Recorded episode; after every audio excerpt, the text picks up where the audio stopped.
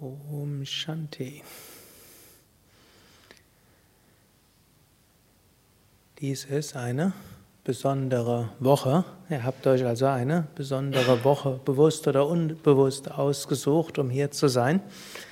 An diesem Mittwoch ist nämlich Shivaratri von Mittwoch auf Donnerstag, die heilige Nacht von Shiva.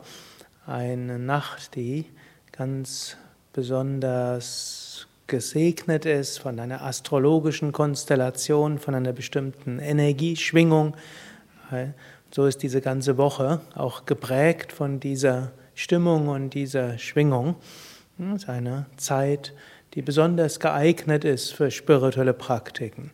Es heißt, dass Meditation um Shivaratri herum ein Vielfaches bringt wie Meditation zu anderen Zeiten und auch Asanas und Pranayama um Shivaratri herum bewirkt viel mehr als zu anderen Zeiten.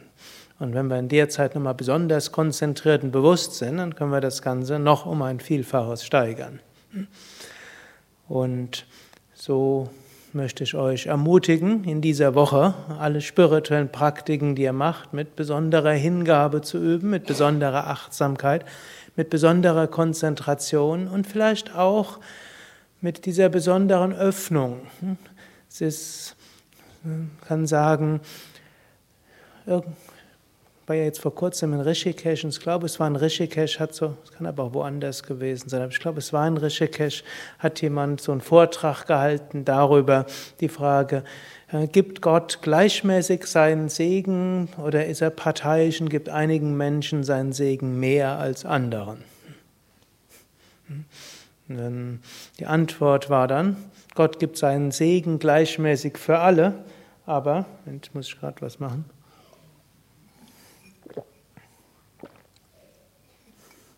Manche halten ihr Gefäß nach oben offen und manche nicht. So, wenn man jetzt in den Regen geht, und in Indien gilt es Regen als etwas sehr Gutes, und wenn es in den Regen geht und der eine hat sein Gefäß so offen, der andere so, und der, der so ist, beschwert sich nachher. Ich habe aber keinen Regen abgekriegt. Gut, manche halten ihr Gefäß so, so offen, kriegen sie auch etwas, aber weniger. So, ich möchte euch ermutigen, euer Gefäß zu öffnen, euch nach oben zu öffnen oder nach innen oder wo auch immer ihr denkt, dass der göttliche Segen herkommt. Und dann schauen, wie viel kann euer Gefäß davon fassen. Ermutigen möchte ich euch natürlich auch, dass ihr am Mittwoch auch das tut, was für Shivaratri üblich ist, nämlich am Mittwoch fasten. Wir werden euch zwar am Buffet etwas in Versuchung führen, aber Sönke wird hoffentlich das Essen am Mittwoch extrem einfach und geschmacklos machen. Vielleicht am Morgen einfach nur Kitscheri und nichts anderes, am Abend Reis und Dahl, sodass die, die unbedingt was essen müssen, irgendwas haben. Aber diejenigen, die nur essen würden, weil es da besonders gut schmeckt, ne, darauf verzichten. Gut, aber morgen gibt es noch gutes Essen. Und am, Mitt am Donnerstag dann auch wieder. Gut, und am Mittwoch, also am besten wäre, man fastet und dann hält man Nachtwache. Auch hier, wir werden euch nicht zwingen dazu. Wer will, kann auch weiter ins Bett gehen. Aber es ist eine gute Sache, bis 4.30 Uhr wach zu bleiben. Oder wem das zu lange ist, bis 5 nach 12. Mitternacht hat nochmal eine besondere Bedeutung. Und am besten bis halb fünf und am zweitbesten wäre bis fünf nach zwölf. Wir haben ja auch eine besondere Shivaratri-Feier dort.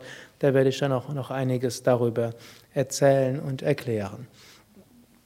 So können wir uns schon mal darauf einstimmen und ja, egal, was ja, ihr jetzt schon wisst über Shivaratri oder nicht, am Mittwoch werdet ihr mehr erfahren, wenn ihr hier seid und am hm, und ihr könnt, wenn ihr euch darauf einstimmt, diese Schwingungen auch in besonderem Maße spüren. Natürlich Shiva gilt auch als der ein besonderer Reinigungsaspekt. Manche kommen geschieht dann auch einiges. Shiva ist auch Shiva Nataraj, also der Tänzer. Und irgendwo ist auch irgendwo was Feuer dabei. So im Inneren geschieht eine ganze Menge. Aber Shiva steht auch für den Meditierenden. inmitten von allen Veränderungen, die da sind, inmitten von allen Reinigungsprozessen, die vielleicht ablaufen, inmitten aller psychischen Dinge, die ablaufen, können wir uns bewusst sein, tief im Inneren bleibt dieses reine Bewusstsein. Oder auch hinter allem steckt eine höhere Wirklichkeit und das ist unsere eigentliche Natur. Eigentlich ist nicht so, wir nehmen Kontakt zu einer höheren Wirklichkeit auf, sondern hm, wir spüren das, was wir wirklich sind, diese höhere Wirklichkeit. Ariam Tatsat.